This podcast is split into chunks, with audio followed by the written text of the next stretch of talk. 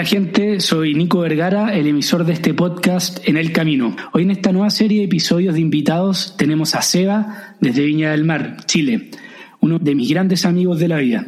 Con Seba nos conocemos de Viña, del barrio, del colegio y de la universidad.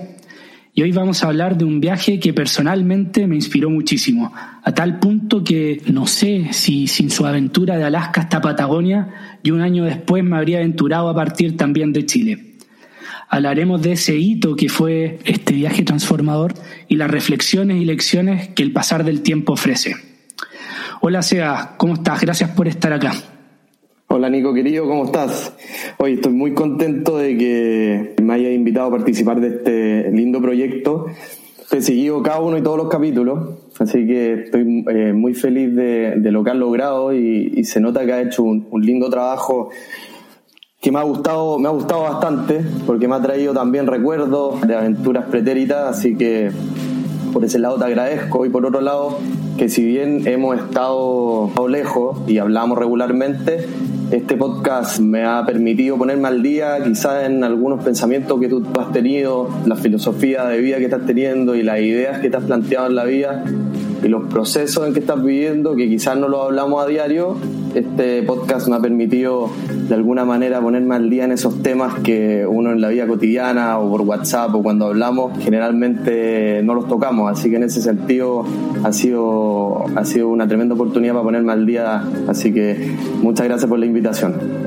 No, el placer es mío de, que, de tenerte acá. Como decía ya en la introducción, Realmente para mí este, ese viaje tuyo, bueno, el que vamos a tocar aquí, eh, fue súper revelador de que se podía hacer algo así y me mostró un poco el camino sin, sin saberlo. Así que era realmente obvio que te tenía que invitar. Así que feliz, feliz de tenerte acá y claramente este espacio para mí ha sido importante. Al tener tanta gente un poco repartida, la distancia hace difícil compartir estos pensamientos y casi obsesiones que uno tiene, ideas que en mi actualidad es difícil echarlas para afuera. Así que qué mejor que con un amigo como, como tú que compartir esto. Así que bueno, ya yendo al tema principal de este episodio, que es este viaje, si podríamos hacer el ejercicio de viajar en el tiempo, 8 o 9 años, ¿cómo se gesta esto? Este gran viaje que fue 180 grados sur. Yo creo que nada nace 100% eh, en un minuto. Yo creo que la, la, vida en general, a lo largo, desde que uno va creciendo, desde que es chico, va generando curiosidad en ciertos ámbitos y va alimentándose de ciertas experiencias. Y creo que esas van de la mano con la estructura más o menos cotidiana que tenemos todos en los que vivimos en una sociedad occidental, que es estudiar, después trabajar. Entonces, dentro de todo, de, de todo esto, yo siempre he tenido una gran pasión por el sur de Chile. Bueno, tú has sido parte de, esa, de muchas aventuras ahí juntos y que hemos compartido y que hemos tenido grandes momentos ahí.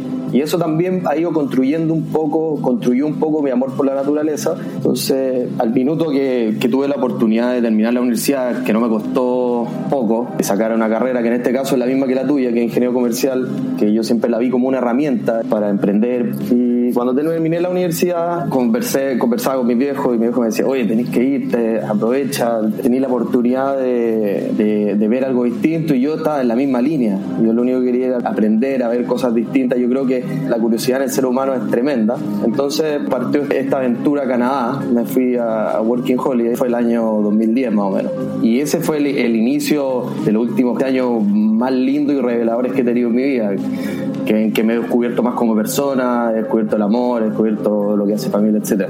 Entonces, todo esto partió en Canadá y, y ahí me fui a Vancouver, que era una ciudad que a mí me encantaba, era una ciudad no pequeña, pero la escala no era muy grande. Entonces uno podía estar en la montaña en, media hora o podía estar en la playa en, cinco minutos si estaba en el downtown. O... Eso fue la, llegada a, Canadá. En ese caso me, concentré en estudiar inglés, que era algo que estaba al debe, porque toda mi vida me habían obligado a aprender inglés y yo me escapaba del instituto, no iba a clase. creo que finalmente la única forma de hacerlo fue yéndome para afuera. Entonces ahí partí trabajando en un supermercado italiano de bodeguero. El italiano nos tiraba las horas, las que recién vencían, y nos, nos en el casino con las horas del, del supermercado, me acuerdo. Trabajaba ahí principalmente inmigrantes, mexicanos. Y estos mismos mexicanos después no íbamos a tomar cerveza, no íbamos a los fuegos artificiales que siempre hacían en el, en el Canadá. Y fue una experiencia muy buena porque hice un mix entre trabajo part-time y estudiar inglés, que era mi principal foco. Mi idea era poder manejar otra lengua, en el fondo porque te podías desenvolver en, en, en muchos lugares sin problemas. Y ahí estuve, diría, un poco menos de un año y terminando mi periodo de estudio, que yo mixeaba con, con este trabajo part-time supermercado italiano, entonces nosotros estábamos todo el día moviendo cajas de un lado para otro y paralelamente me fui a mochilear a recorrí principalmente lo que, lo que es Columbia Británica, que es donde el estado donde estaba Vancouver, Banff y todos los parques nacionales de Alberta y después ya me fui a la costa este, porque al medio de, de, de Canadá, si tienes mucho tiempo podría hacerlo, pero para mí lo más interesante estaba en las dos costas. Una costa que orientada 100% a lo natural y otra costa orientada a una vía más de ciudad.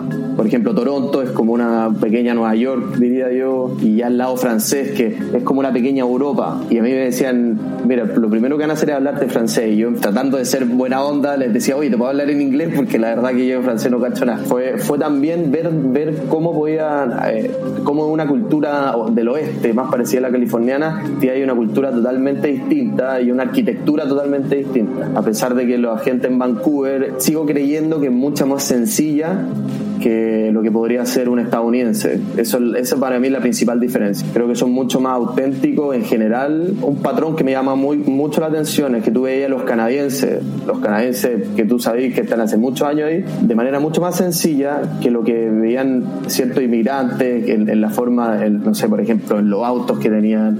Tú veis que la cultura canadiense en sí, la, la arraigada, eh, es mucho más sencilla que la estadounidense y eso, eso fue para mí un plus en ese sentido. Y la costa este fue una tremenda sorpresa y, y, maravilloso, sobre todo por el tema, el tema de ciudad. Montreal, Montreal a mí me encantó. Helado, helado, helado en agosto, pero, pero me imagino en invierno. Así que y me dediqué eso, a recorrer mucho, pero yo me enamoré de, de, los parques nacionales, de la naturaleza de Canadá. La gran lección, más que allá de aprender inglés, más allá de haber trabajado, fue ese fueguito sobre la curiosidad, sobre la naturaleza, sobre ir más allá, caminar un poco más allá en el bosque, caminar un poco más allá en la montaña.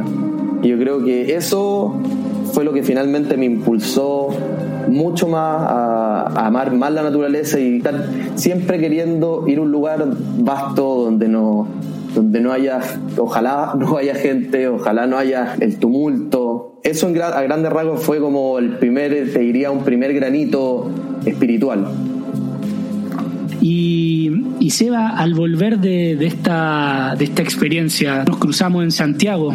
¿Y cómo fue eso de, después de esta experiencia, reconfirmar este amor a la naturaleza y, bueno, y volver a, a Santiago, que un poco es todo lo, lo opuesto?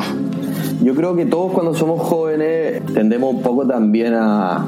Hice el Working Holidays, eh, trabajé, viajé, veamos lo que es trabajar, en, por ejemplo, en Santiago, porque las oportunidades estaban en Santiago y siguen estando generalmente acá. Y, y yo no me podía aparecer tampoco por el negocio familiar ni nada. Mi intención era foguear, eh, aprender.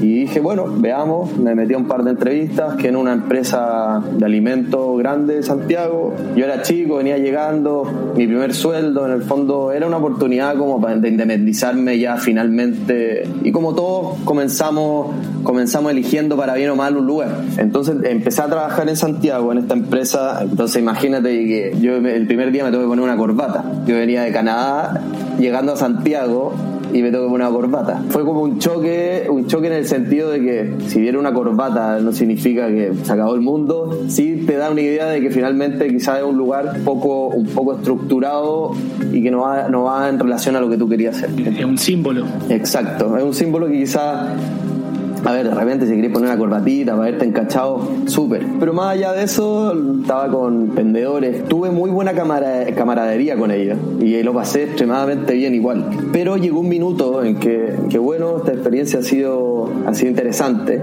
No me arrepiento para nada de la decisión que tomé de entrar en este lugar. Creo que para bien o para mal, las decisiones que uno toma son las que te, las que te allanan los caminos para otras decisiones mejores. Como experiencia laboral fue, fue tremendamente positiva porque me mostró exactamente lo que yo no quería hacer con mi vida. Y el, el tema más, más, relevante fue que yo, yo, yo, ya tenía el pasaje a Alaska comprado, me iba a ir. Y un colega me dice, oye, te va a llamar el jefe porque quieren ascenderte. Y dije, pero ¿cómo ahora?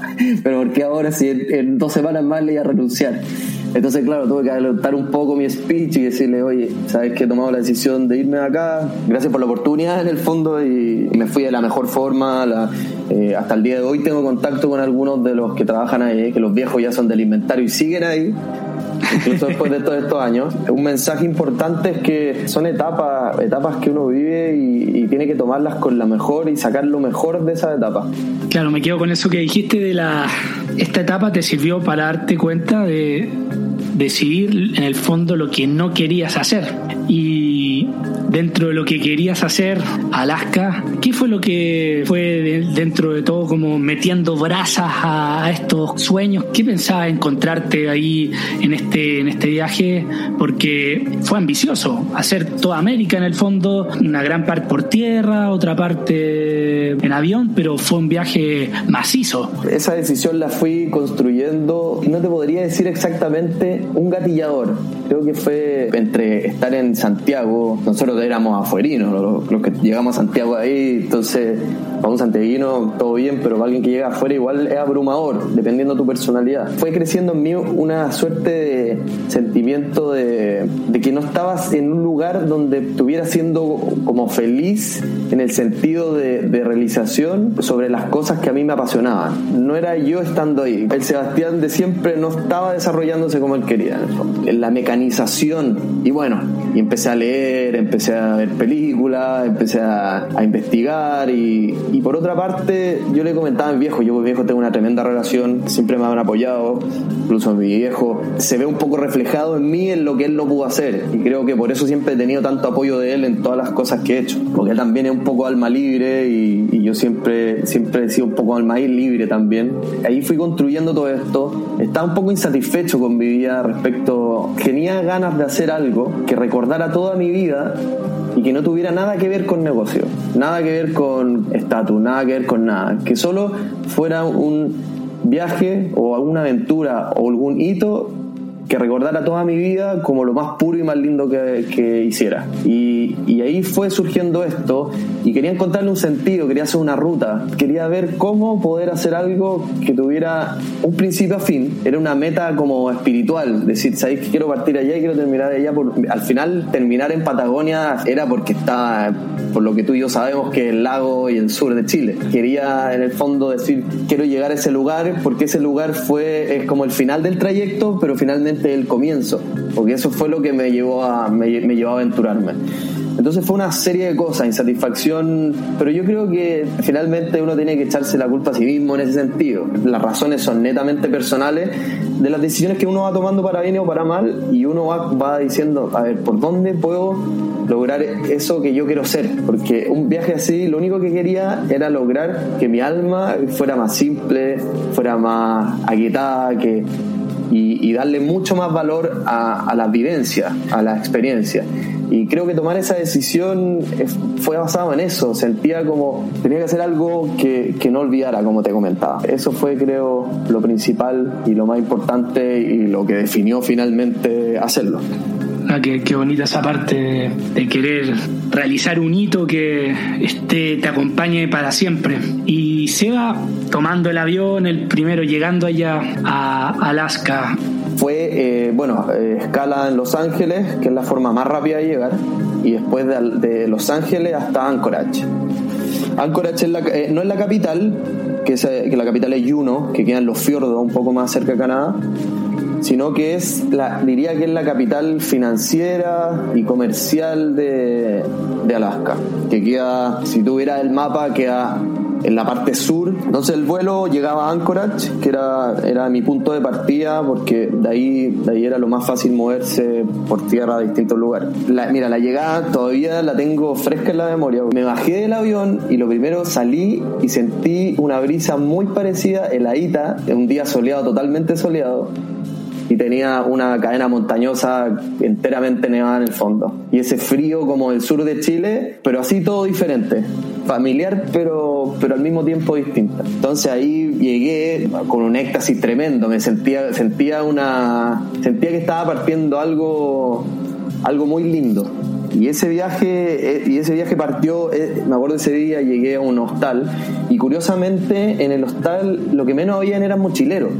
Bueno, habían trabajadores, contratistas, porque a todo esto Anchorage creció mucho, son Alaska tendrá 700.000 habitantes y de esos 300.000 vivirán en Anchorage, o sea, es como un, es como un polo un polo importante eh, comercial, si bien la ciudad no es muy grande. Después de Anchorage ya la segunda ciudad más grande, que Juneau, Fairbanks, no tiene más de 30.000 habitantes, 40.000 habitantes. Y lo que más me llamaba la atención y que nunca se me olvidó ese número, es que en Alaska hay menos de una persona, hay menos de media persona por hectárea, por, por kilómetro cuadrado. O sea, a eso te da la grandeza que tiene. O sea, es, una tierra enorme para la poca gente que hay. Eh, como todo, tuvo un boom del oro en su minuto y después el boom petrolero. Entonces, la ciudad, igual que esa ciudad particularmente creció, eso finalmente en la década de los 50 empezó a tirar para arriba a la población, porque antes no había nadie en Alaska. Y la población, eh, la población local, que son los esquimos, fueron también los que más sufrieron la llegada del hombre blanco, porque antes estaban con trineo y, tenían otra dieta, otra cosa, y ahora tú veías, veías mucho, yo me acuerdo el día que llegué, mucho esquimo alcohólico, vagabundo. Entonces lo que hablábamos ahí en el, en el hostel era que, claro, finalmente te das cuenta que ciertos, ciertos grupos son incapaces de adaptarse a, lo que los occidentales puedan traer, lo malo, lo bueno. Ahí te das cuenta cómo se van corrompiendo las culturas, sobre todo unas culturas que los esquimos están de ahí, pero antes de los rusos, antes de los gringos. Y eso sí fue algo triste que me tocó vivir, pero bueno, como te decía, no veía mucho turista y me tocaron en la pieza unos contratistas y no me voy a olvidar nunca porque estuve, estuve, no sé, estuve tres días y bueno, con el pasar de los días me hice amigos de, más gringos que estaban ahí, casi todos eran gringos, hicimos un grupo y finalmente te das cuenta que no eran como turistas, era, no sé, me dio la sensación como, era, como eran itinerantes, escaparon de algo. Porque tenía, había un, un gringo que era, no sé, de Tennessee, que vino para acá, no sé, quería venir por, por estar en un lugar y era como un Kurt pero un poco más carreteado, como un poco más viejo, pero el pelo así rubio largo y tenía una pega normal, parece, pero dijo, no, me quiero venir acá un tiempo, y estaban como sin fecha. Después había otro que era, que yo le decía señor Miyagi, que era otro viejo que era un latino, pero no hablaba nada inglés, o sea, nada español, y hasta un músico había, también gringo, que había venido a mostrar su música a Anchorage. Quizás también a perderse un poco, quién sabe, ¿no? Nada, y terminaba amigo en el supermercado y en Alaska los salmones, son salmones, detrás del hostel tirando salmones a la parrilla, con unos esparraguitos, me acuerdo. Después terminó, terminamos tocando música en medio de la calle, porque no pasaban autos. Y al final me hice amigo todos estos gallos, que no era el típico mochilero. No decía, oye, venga, vengo a Alaska porque quiero hacer un trekking para allá, para acá. No, los gallos venían ahí a, a la ciudad no sé qué planes habrán tenido unos que otros, pero como introducción furiosa. Era, era un pueblo curioso, como que algo te hacía pensar de que estaba en un lugar como distinto. Y lo lindo que tenía esa ciudad era que uno caminaba, caminaba por la ciudad y de un minuto para otro empezaban senderos como bosques. No era un parque como tradicional en Santiago, esos parques urbanos, en Nueva York, donde, donde había visitado. Te metías ahí adentro y estabas en medio de la nada. Te juro que yo pensaba que me iba a parecer un oso. Los osos, los osos están por todos lados y te dicen, oye, anda con un pitito por cualquier cosa si te metís muy profundo. Eso de Anchorage lo encontré bonito, muy bonito. Podía estar en la ciudad y al mismo tiempo la naturaleza en un trayecto muy corto sin sentir que estaba en un, en un parque armado. como experiencia de ciudad y como soy malo para las ciudades, estuvo bueno, pero me fui de ahí. Y eso me llevó a Kenai Península, que los locales le, dicen como el patio de juego, que es una península que tiene una, una gran meseta donde hay un Harding Icefield, que son una cantidad de hielo milenario, milenario enorme, que caen glaciares por todo alrededor de esta península que es como una protuberancia en el fondo. Y me fui para allá porque quería ver naturaleza y, tenía un amigo gringo y me dijo, oye, pero quédate acá, tengo un amigo, viene una avioneta, porque tener avioneta en, en Alaska parece que es un poco como tener auto también. todos se mueven, todos se mueven sobre todo para los lugares remotos. Hay prácticamente una pura calle que cruza de norte a sur, una autopista que cruza de norte a sur hasta el, hasta el Ártico y sería. Y me dijo, vente para acá y tengo un amigo y dije, ya bueno, yo le, tengo mucho respeto a los aviones, pero dije, esta, esta oportunidad no me la puedo perder. Tiene un avión que dice, me invitó a mí hace tiempo, pero yo no quería y le, le dije, como tú venías, podíamos ir a, podíamos hacerlo ahora. Y dije, ya dale, no hay problema. Y llegamos al lugar donde estaba la avioneta, que imagínate en un barrio un barrio como un suburbio, como de campo, no, todas las casas pegadas y una, y una, y una autopista de piedra, de tierra, que recorría la mitad de, la, de estos suburbios, como cualquier otra, un poquito más ancha por supuesto. Y veo a este cabro y está echándole arriba del avión, echándole benzina, ya todo bien. O la avioneta estaba recién pintadita, se veía espectacular. Y dije, tremenda experiencia, un viaje por Alaska al gratín, dije, qué mejor regalo. Esta oportunidad jamás la habría haber costeado. Y fuimos a dar unas vueltas por la costa, llegamos a un glaciar y no tenía pensado subir. Me dijo el gringo, el, amigo de mi amigo, vamos a dar la vuelta y voy a tomar más altitud para subir arriba del, del icefield, que es todo esto que te comentaba, que, un, que una meseta de hielo milenario que va alimentando todos los glaciares que caen hacia el mar. Y en un minuto estábamos volando, sobrevolando ese lugar y solo vi nieve y glaciares a mi alrededor. Era como estar en, me imagino, como estar en la Antártida. Íbamos en esta avioneta volando arriba de todo este hielo y yo creo que lejos ha sido una de las experiencias más maravillosas que he vivido en mi vida. Impresionante. Bueno, este cabro se empezó, empezó a jugar con el avión, bajaba un poquito, subía, y ya, ya vámonos luego para la casa ya, ya vi lo que tenía que ver, ya me empezaba a poner nervioso, pero después, bueno, buena onda, llegamos, aterrizamos y mi amigo me dice, oye, ¿te gustó el vuelo? Sí. Bueno, este cabro tiene 18 años. Yo, oh, en serio, no sé por qué los gringos por alguna razón se ven más viejos, yo no entiendo eso, es una, es una duda que siempre he tenido. Y no te creo, 18 años, uy, qué buena, maneja perfecto. Y yo ah, diciendo a mí mismo, mierda, ¿en qué me había metido? Y después me dice, uy, el avión era del 50, de los años 50, así, dije, nos subimos, puta que se veía bonito, dije Claro, y siempre cuento esta historia porque si hubiera sabido antemano que tenía 18 y que el avión era tenía 50, 50 años de antigüedad, probablemente lo hubiera hecho, pero no lo hubiera disfrutado como lo disfruté. Porque finalmente me, subió, me subí arriba del avión, la naturaleza que había me olvidé de todo. Así que esa, esa experiencia estuvo súper buena y mi amigo se portó un 7 con su polola de ese entonces y ahí estuvimos recorriendo un par de días con él y ahí tomé ruta hacia, hacia Fairbanks, que ahí ah. está toda la zona donde, donde, donde pasó todo lo de, lo de Supertramp de Chris, que quería ir a ver, ver, el lugar, ver, ver, el área donde estuvo y también ahí está, está la posibilidad de hacer muchos trekking, estuve acampando harto, me acuerdo de haber estado en un lugar acampando que no había nadie, porque todavía no era temporada alta y en el camping no había nadie, estaba solamente yo. Y había una canoa, me fui a dar una vuelta por un lago, me volví, me vine a acostar a la carpa y eh, como a las 12 de la noche empiezo a escuchar los lobos aullando. Y me acuerdo, esa es la primera vez que me sentí realmente en la naturaleza en, en, Alaska como en solitario. Sentía como esa, eso rico de la soledad cuando uno, cuando uno se aventura, cuando estáis totalmente desconectado de, de la realidad circundante. Esa parte del viaje precisamente fue tremendamente reveladora porque fue muy solitaria. A pesar de que había en la ciudad no estuve solo y en Kenai no estuve solo, después empecé todo este viaje hacia el norte, donde estaba Denali National Park, que está Athabasca Mountain, que es la montaña más grande de Norteamérica. Generalmente no se muestra. Hay un 30% de probabilidad de que la puedas ver en un año. Justo tuve la suerte de que se mostró la montaña enterita ese día. Y, ahí ese parque, eh, el de Nali, es uno de los parques más impresionantes en que he estado. Nunca había estado tan cerca de un oso, de un oso grizzly en mi vida. ¿En serio? Sí, uno, a unos 15, 20 metros. Era una bajada de cerro y se veía este grizzly con sus dos cachorritos atrás caminando.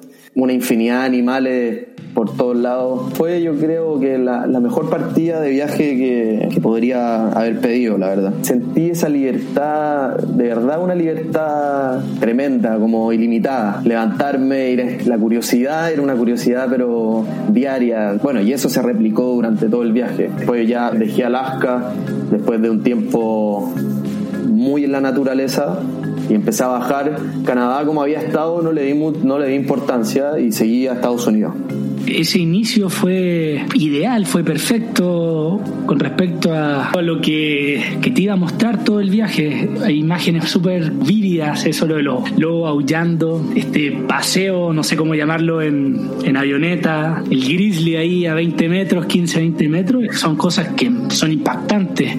Y luego de esta bienvenida salvaje del viaje, ya te metes en Estados Unidos y sí es por esta senda de la naturaleza, ¿no? Harto parque nacional, harto senderismo, sobre todo en California puede ser, ¿o no?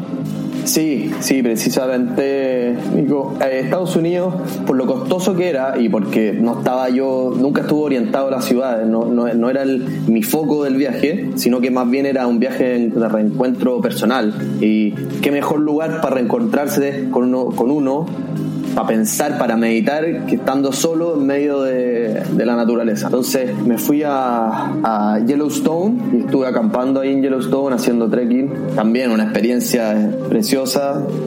Si bien eh, llegué en un periodo que ya había mucha gente, eso le quitaba, le quitaba un poco de mérito. El lugar es impresionante, es como un poco espacial, es una mezcla entre, entre bosque, pastizales y, un mega volcán que está debajo, que está tirando continuamente geysers, agua caliente y, hay cascadas. Y para cualquiera que le encanta la naturaleza es un lugar tremendamente bonito. Y, y si te alejáis un poco, porque tú te imaginas que los gringos siempre para todo tienen la autopista perfecta que llega, la calle perfecta que llega hasta la atracción natural.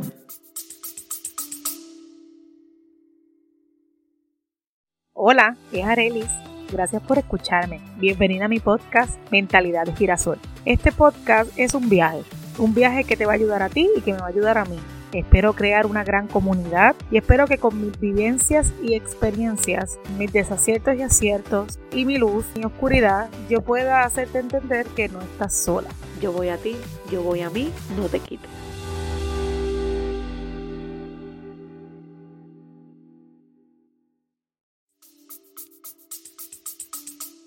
Entonces, eso es lo que siempre yo amaba la Patagonia chilena, que si bien funciona muy bien los gringos, tienen servicios, baño y todo, muchos parques, no todos, están muy armados para que el gringo vaya en auto y recorra y pare, mire. Eso siempre va a existir en muchos de los parques, pero los senderos siempre están notablemente más vacíos. Así que eso te da la oportunidad como para mirar, para mirar mucho más. Y esa parte me gustó mucho, pero sí te diría que Yellowstone para mí no es de, de los favoritos. Después estuve en Zion, Zion National Park en Utah, que ese sin duda para mí es uno de los más bonitos que he estado en Estados Unidos, que es un cañón, pero en vez de como el Gran Cañón que está por los costados, toda tu ruta la haces por abajo, entonces son ascensiones en vez de descensiones como lo serían en el Gran Cañón. Y después pasé por el Gran Cañón, en Yosemite, en Tahoe también, y en Yosemite, buenísimo, ahí también hay unos trekking maravillosos, y es uno de los, destinos de los californianos más conocidos que hay. Los camping, Yosemite tiene una entrada por, por arriba, que está ahí a otra altura, y una entrada por, que viene de la costa. Entonces el parque está como en, en diferentes alturas. Y abajo es cientos de personas en carpa. Es una cuestión súper popular. Pero los trekking son de lo más lindo que he visto también. Las formas de las piedras. Era un poco parecido a lo, a lo que hay en Cochamó. Y ahí me acuerdo estar acampando y en el sitio al lado habían dejado las que ahí está lleno de osos negros, que son los más chiquititos, que en general no son, no son violentos como los grandes. Me acuerdo que se empezó a pasear por afuera de mi carpa en la mañana. Y claro, da lo mismo que sea negro y todo, pero te asustas de que haya un, un oso dando vueltas. Hizo lo que quiso, con el camping de al lado, se robó toda la comida, después rompió un vidrio, un auto. Entonces, parece que eso es como muy común, pero en los senderos, como te decía, siempre muy poca gente, si uno partía muy temprano, el que parte tempranito, va solo hacia arriba, no se topa con nadie, puede meditar y, y a la vuelta te topas con todo y ya hiciste tu pega, te puede ir a otro sendero. Así que para trekking tempranito me ayudó mucho. Aparte que en carpa uno te levantáis a las 6 y tenéis ganas de, conocer al tiro, de, tratar de cubrir un lugar nuevo, esa curiosidad por un lugar nuevo que, uno nunca ha estado. Así que después hice una, una ida a San Francisco, porque me pareció una ciudad cosmopolita interesante de conocer. Creo que no me equivoqué, creo que es la ciudad más, más, interesante de California por lejos. Y en Los Ángeles me estuve quedando donde un chileno que me recibió, que era amigo de una amiga, pues yo igual venía un poco cansado allá. Dije, voy a tomar un break y terminamos siendo muy buen amigo. A todos le decía tronco y él se autodenominaba tronco.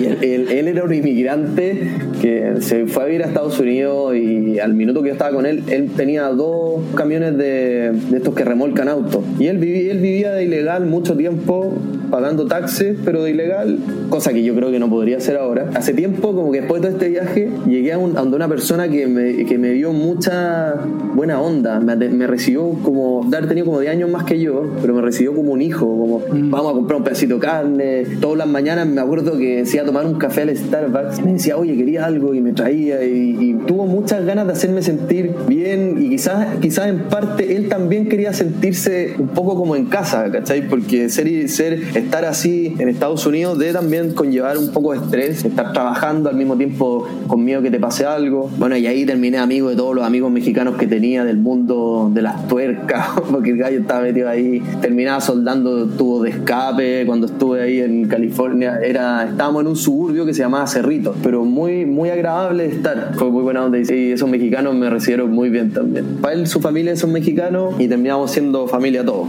Después anduve por San Diego y bajé ya hacia México. Un poco cerrando el capítulo de Estados Unidos, te diría que fue muy lindo tiempo que tuve a solas conmigo en los parques nacionales. Creo que eso vino como a seguir acrecentando lo que había partido en Alaska, que era esa sensación de simpleza. Sentía que cada vez necesitaba menos lucas para cumplir el objetivo que tenía. Eh, no lo necesitaba, era como que todo se estaba dando. Me preocupé siempre de, de llevar esa simpleza que fui tomando un poco de las lecturas que había hecho. Tampoco uno es que de un día para otro se vuelve simple, ni mucho menos, pero uno va continuamente su tomando decisiones que te hacen pensar de esa manera. No sé, me acuerdo, por ponerte un ejemplo, me acuerdo haberme sentado ahí en, en el Gran Cañón, en un trekking, y me acuerdo haberme sentado a meditar ahí y estar media hora, una hora escuchando Pink Floyd, por ejemplo. Y realmente te digo, yo creo que la única vez que lloré en ese viaje, la única, pero de, como de emoción, sentí una paz como tan intensa de estar ahí en esa inmensidad y al otro día vendría otra aventura, sentí, también me sentía muy agradecido de la oportunidad que había tenido de estar acá, de recorrer esa naturaleza,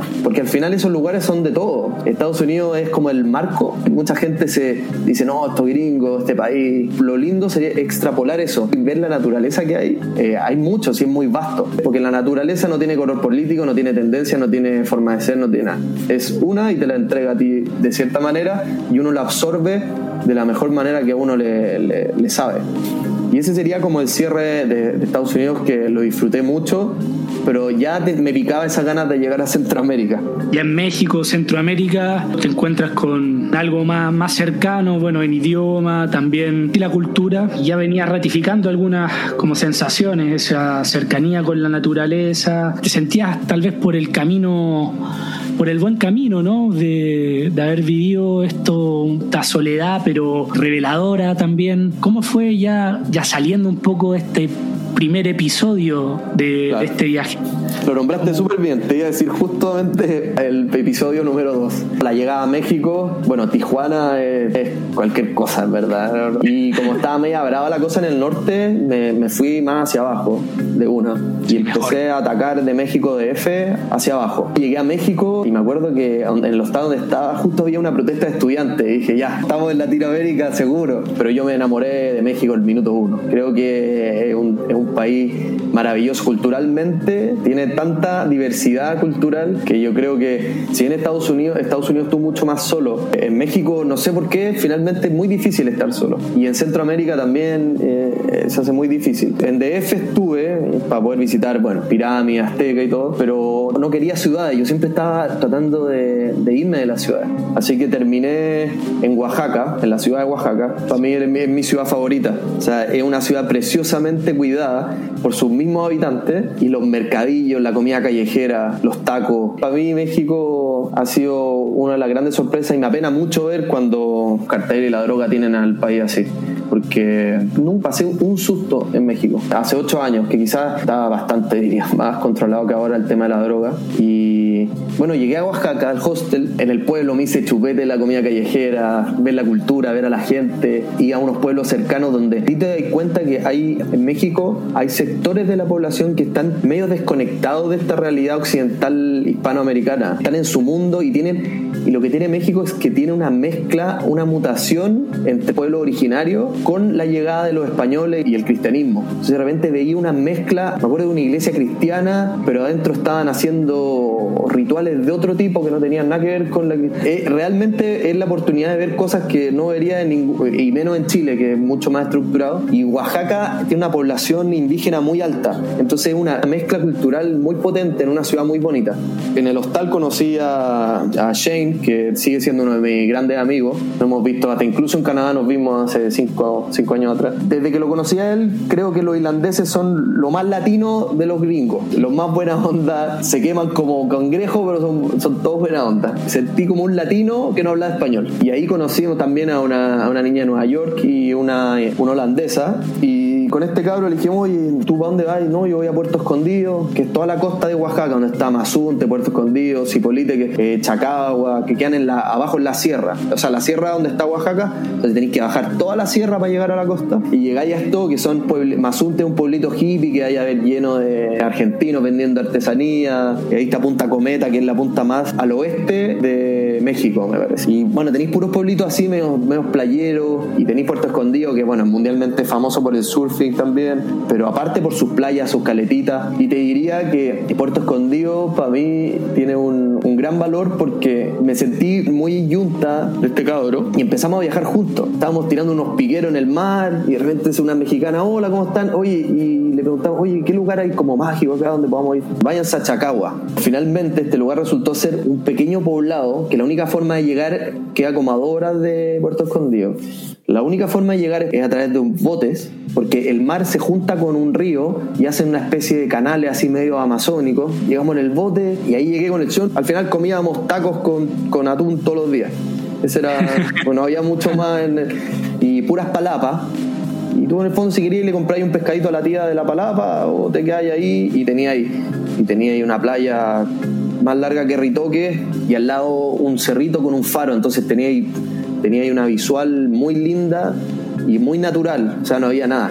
Y la curiosidad de este lugar es que había mucha población negra, o sea, los mexicanos ah. eran casi todos negros. Y, la razón es que se hundió un barco que venía con esclavos, se hundió frente a las costas de Cachagua, de Chacagua, perdón. El naufragio, todos salieron nadando y se llegaron a la costa y por ese motivo fundaron el, el pueblito. Incluso hay un criadero cocodrilo al otro lado del río. Y la magia de ese lugar es la desconexión. Estuve caminando y estaban las gallinas cruzando, los cocos, los cocos colgando de las palmeras todo, un pueblito eh, como perdido en el tiempo. Los locales, la pata pelada. Y este es un destino que nadie va porque fuera del radar típico de México. Puerto Escondido también es conocido un poquito más como local, pero en todo el resto del mundo relacionan México con las ciudades coloniales, las pirámides y Cancún pero la costa oeste, sur, es impresionante. Y ahí hicimos más amigos, había una pareja de franceses con una belga, era músico, terminamos tocando música en la, en la playa, y de repente, me acuerdo que estábamos cantando ahí en la orilla del mar, y le digo, oye, cuidado, cuidado, viene un perro, como que venía algo acercándose negro en la distancia, y terminó siendo una tortuga marina que se nos acercó donde estábamos por la luz, porque le llama la atención la luz para guiarse o algo. Impresionante, había una tortuga, después fuimos a mirar hacia la otra playa y habían más tortugas. Fue un lugar que no me quería ir, un minuto que, bueno, hay que irse porque hay que seguir en la ruta, pero te claro, en la mañana, te ibas al mar, caminar por, por la playa y, y subí ahí a este faro. Y el amigo que tenía, porque yo tengo un amigo casi ahí, porque hay que preguntar por él nomás y, y nos llevaba y subimos a dentro del faro hasta arriba, hasta la, hasta la terracita que tienen los faros donde tienen la luz y, y miráis esto vasto sin ni una construcción alrededor. Te lo cuento con lujo de detalles porque para mí fue uno de los mejores y más bonitos lugares de México.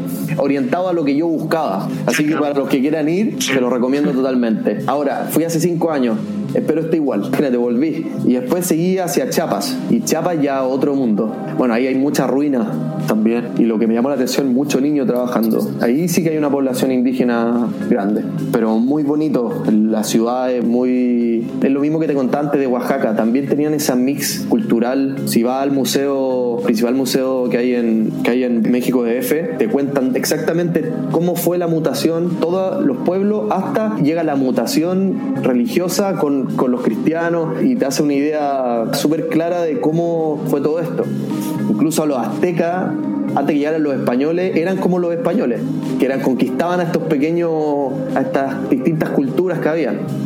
Entonces ahí te vas dando cuenta un poco la historia y yo recomendaría totalmente ese museo, el museo principal que tiene el DF. Y bueno, ya después pasé Guatemala, bueno, a Tikal, a ver todas las pirámides, esta mega ciudad entre medio de, de la naturaleza. Y Guatemala lo que me llamó la atención mucho es, fueron los volcanes, los lagos y la antigua, la ciudad. Es un tesoro, un tesoro como ciudad y es un poco la mezcla, la mezcla perfecta entre naturaleza y historia.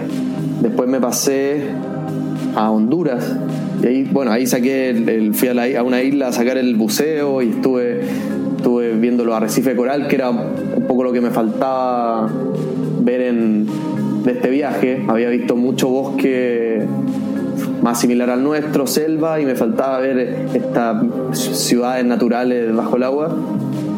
Y siguiendo hacia Nicaragua, y en Nicaragua te diría que fue uno de los grandes puntos también del viaje, sobre todo Ometepe, la isla Ometepe.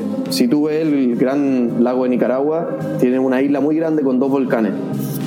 La, la ascensión a ese volcán, te diría que fue un viaje hermoso. Y ahí conocí a un, a un gran amigo también, que era un guía local, que hasta el día de hoy estamos en contacto en Facebook, está pendiente juntarnos, que hicimos ese trekking juntos y, y también fue fue esos trekking que uno llega a la cima y está el hoyo del volcán para adentro, te sientes que, que hiciste una, una, gran aventura que para llegar ahí. Entonces después bajamos, me acuerdo, estaban los monos abajo, porque los monos están al principio de la subida, después viene bosque, después viene arbusto, y lo curioso que arriba había nalcas, como en el sur de Chile. Y yo le dije, ahora me acordé de esto, le dije, le dije a mi amigo, oye, pero si en Chile las venden esto, lo cocinamos en el sur, se come como parecido al apio. Y y no venga a agarrar uno y pelarlo y empezar a comérselo. Y me dijo, ¿estáis seguro que se come esto? Y yo, sí, sí, no hay problema, voy a comerte. Y yo creo que se empezó a pensar que voy a hacer negocio.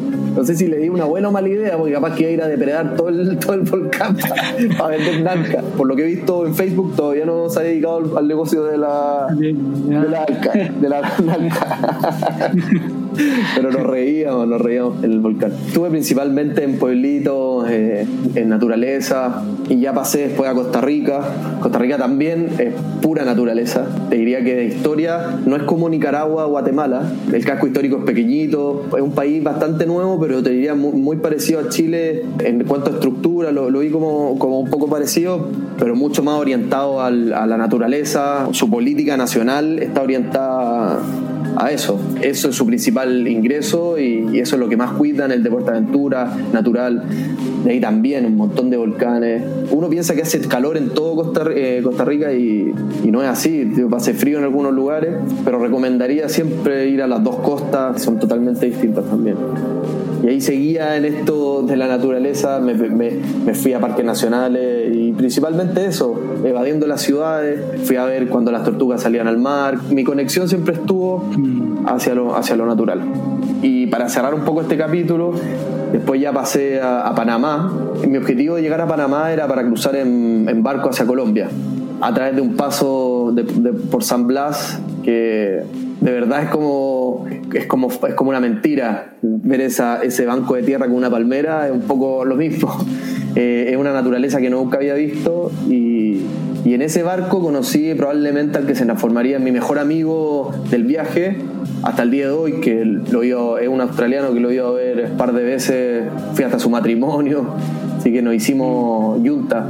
Y ahí me di cuenta de que había más personas como yo que deseaban esto de simpleza que eran con valores. Tú en los viajes te encontrás con mucha gente, pero nunca había encontrado a alguien que se pareciera tanto a mí en las cosas que, estábamos, que estaba cada uno buscando y en los valores que tenía cada uno, los valores de familia, los valores de, amistad. Y eso es lo que nos lleva hasta el día de hoy, ser amigos y tratar de ajustarnos y todo. Este viaje por Centroamérica me, me trajo mucha, muchos amigos. Fue genial porque me, me permitió limpiarme yo durante la primera etapa del viaje y en la segunda hacer comunidad con gente que me aportara, que me entregara. Finalmente estas personas, las personas que uno hace en el camino, que realmente te entregan, uno no las quiere soltar, uno las quiere tener siempre cerca suyo, porque son el reflejo de lo que viviste en ese minuto. Es lo mismo que pasa con, contigo o con otros buenos amigos que tenemos en común que uno los quiere perder, no los quiere tener lejos porque te aportan mucho y viviste momentos. Es lo mismo, lo mismo que pasa con estos amigos de los viajes que son realmente los que uno hace.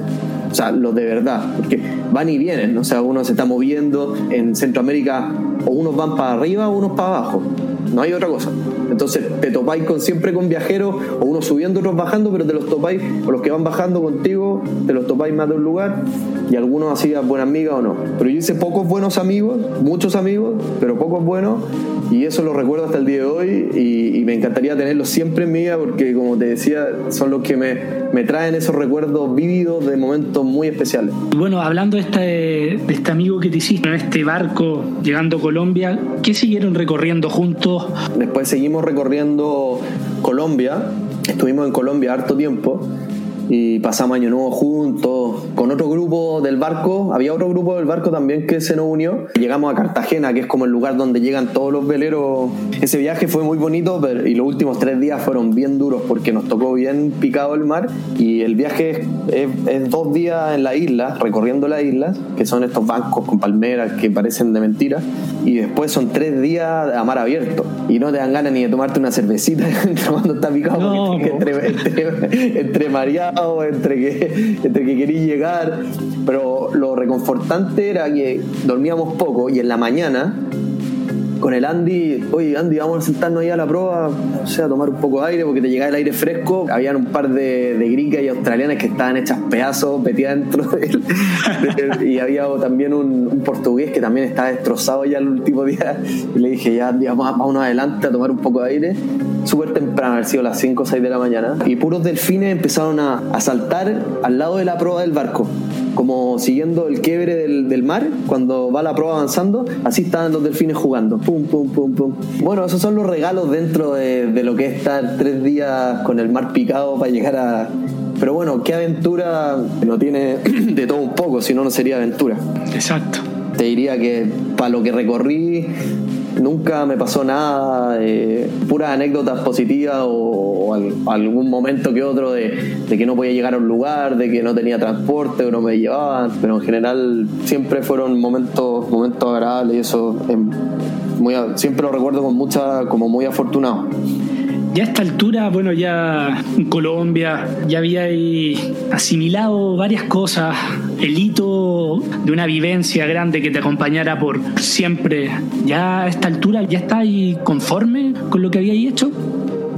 Sí, Nico, creo que que en Colombia yo sentía, me acuerdo que pasamos Navidad Año Nuevo y lo pasamos en, como en esta familia del barco que habíamos llegado, hicimos asado, hicimos, como que me sentí en compañía y sentí en ese minuto que había ya vivido un proceso muy bonito, ya me sentía bastante, sentía que literalmente pesaba mucho menos, mi, mi peso espiritual, sentía, sentía que ya había vaciado todo ese, todo eso que no necesitaba y había empezado a llenar la dosis con lo que necesitaba.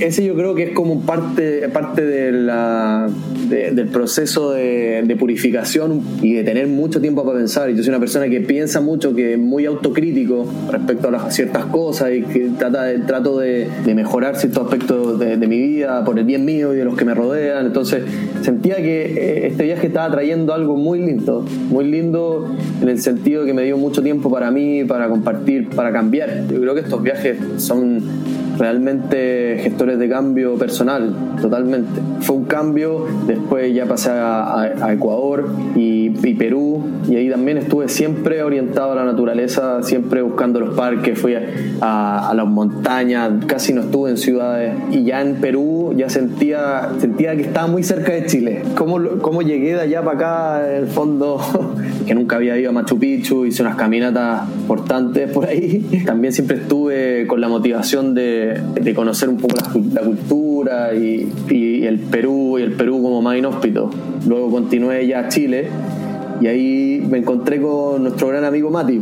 Le dije, Mati, oye, vamos a hacer la W juntos. Yo nunca la he hecho. Quiero terminar el viaje ahí. Qué mejor que lo terminemos juntos. Fui para el sur, fue con el primero que me reencontré. Y ahí hicimos la W. Y nunca voy a olvidar la cervecita que nos tomamos después ahí en, en Puerto Natales, con la misión, la misión cumplida. Son tantas aventuras y tantas historias que es difícil resumirlas en un podcast, pero en general cada país me entregó muchísimo. Muchos de ellos voy a tener que volver por esa nostalgia linda de, estar de nuevo en, eso, en esos maravillosos lugares. Sí, totalmente. Ya la vuelta. Has relatado tus sensaciones de, este viaje que, bueno, empieza en Alaska, termina aquí en, bueno, aquí, allá en Patagonia. Y... Yo, sé que tú querías estar acá. Sí, no, sí. o, pasear por último, venir a dar una vuelta. Sí, no siempre. Algunos fragmentos míos están por allá, sí, sí, siempre, claro. Siempre, siempre. Sí. y ya viendo con la perspectiva que te da el tiempo, esta transformación, ¿cómo eso repercutió en tu vida, este gran viaje que te hito que te ha acompañado hasta, bueno, hasta hoy? Sí, sí, la verdad lo, hemos comentado Nico y te decía que me quedo con me quedo con la sustancia que salió de ese viaje, con el resultado. Más allá de toda la aventura y de todas las fotografías mentales que tengo de esos momentos, me quedo con todas esas sensaciones y todo eso que me entregó, que es muy difícil de describir. Creo que es un trabajo personal de, de convencerse respecto a, por ejemplo, con qué voy a disfrutar y cómo voy a ser feliz, más que cosas, con qué, con qué situaciones voy a ser feliz. Cosas en el, en el, general, pero vaya sí. en plano material, la gran lección que saqué es que bajo ningún punto de vista, ninguna cosa material va a ser capaz de darte la alegría y darte el, el, ímpetu y la espiritualidad que te pueda dar la experiencia. La experiencia de vivenciar algo. Podría resumir un viaje completo en esa oración. Simplemente te enseña a eso, a que realmente el disfrute y el goce espiritual, como de, de, los momentos, o sea, cuando sentí esa adrenalina, esa cosita rica, jamás te la va a entregar algo material. Puede que te la entregue y te dure un día o un mes, y también se extrapola a, a lo laboral. ¿Cuánto quiero ser yo socialmente para, para sentir que esa chispita, eso, eso no va a pasar jamás? Lo, lo, importante es cómo uno se rodea y cómo puede vivir esas experiencias con el entorno en que uno está. Y, y llevarlo a cabo en cosas simples. Uno cree que, esa, que las experiencias solo son netamente agarrar un avión e irse. Cuando tendemos a olvidar nuestra propia ciudad, nuestro propio entorno, obviamente que viajar tiene, una, tiene eso de desconocido, que, que yo, no lo, yo, yo no he dejado de hacerlo tampoco. Pero lo que también es, y justo ahora se me viene este tema, lo que me enseñó este viaje fue que hay, rincones en tu ciudad, cerca de tu ciudad, cerca de tu región, que están ahí, que son preciosos y que, te van a llenar también de alegría recorrerlo. Y yo aprendí eso, que es algo que, algo que no hacía antes. Ir a hacer trekking a, a, los parques nacionales de la región, ir a hacer trekking a los parques de la costa, hacer otro tipo de actividades. Entonces, eso más o menos lo, lo, que, lo que yo he llevado hacia el, hacia el día de hoy.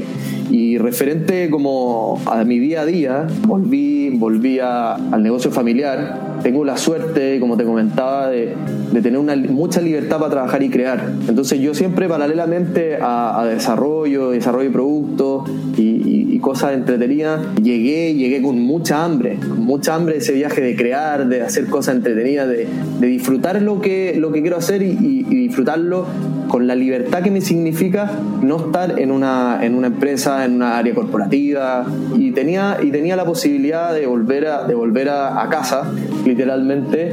Nosotros siempre hemos sido muy aclanados, a mí me gusta estar con, en familia.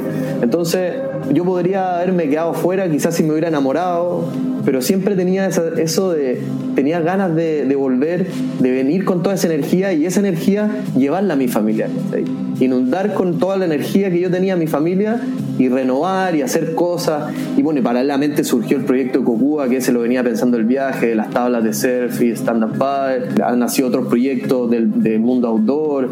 Estamos haciendo una marca de ropa outdoor, accesorios para irse de camp cosas así que, tú te, que en el fondo van alimentando un poco ese hito que, que me llevan a hacer cosas que yo disfruto no, no me caí en el, en el instante como de, bueno, ahora hay que volver, hay que enfrentar la vida, hay que adaptarse a los clientes. No, ellos se tienen que adaptar a nosotros. Pero en el sentido, lo digo netamente en el sentido de que uno presenta una propuesta en base a lo valórico que uno tiene, a las ganas de, que uno tiene de hacer y ve los clientes que, que, están, que quieren hacer eso. Entonces yo, yo me orienté más a eso, ¿no? que no, no, no tengo una ambición de satisfacer las necesidades de ciertos clientes que me va a significar renunciar a la forma que yo vivo y disfruto día a día mi trabajo.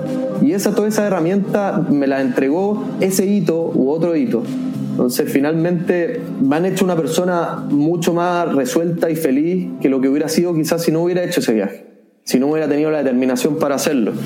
Y sea ya como para ir cerrando, si pudieras contar un poco a esta audiencia las actividades que estás haciendo. Bueno, si tal vez alguno que hace stand-up paddle pudiera seguir eh, por ejemplo, o bueno, no sé, hay, hay otros proyectos que, que estás realizando y que a mí me parecen de, de valor para compartir a la audiencia. Así que si te dejo un espacio ahí para que compartas eso.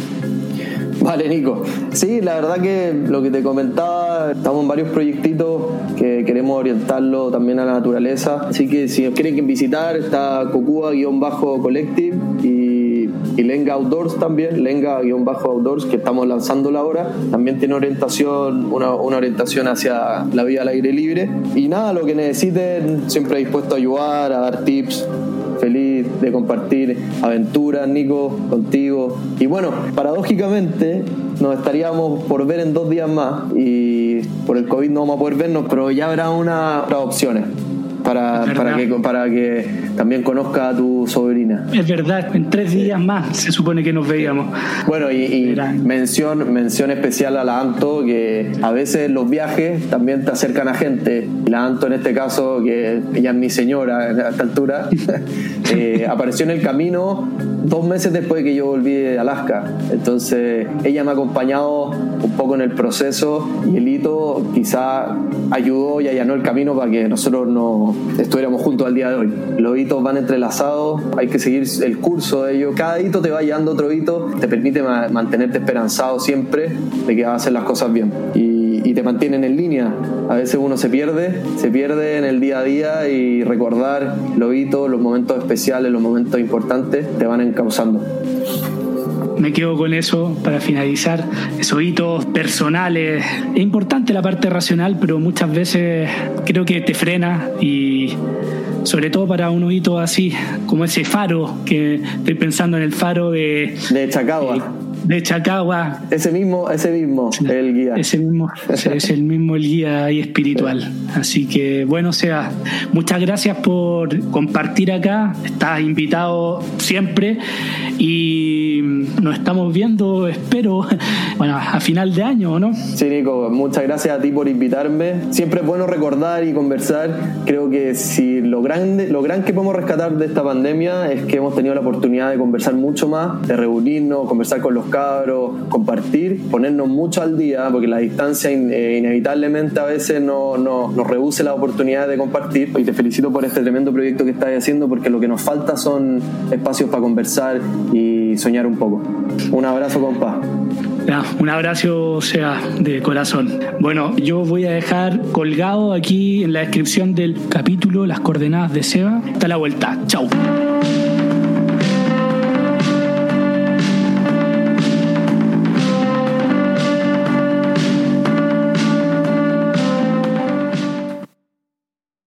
Gracias por haber llegado hasta acá. Si valoras el programa y no quieres perderte ningún episodio, puedes seguirlo en Spotify y dejar una reseña, que me ayuda un montón para ser encontrado más fácil en el motor de búsqueda. Para donaciones, contacto y más contenido, pueden entrar al sitio enelcaminopodcast.com y seguir las redes sociales de En el Camino Podcast en Instagram y Facebook, además de Nico Vergara y en Twitter. Gracias por aventurarte en el camino.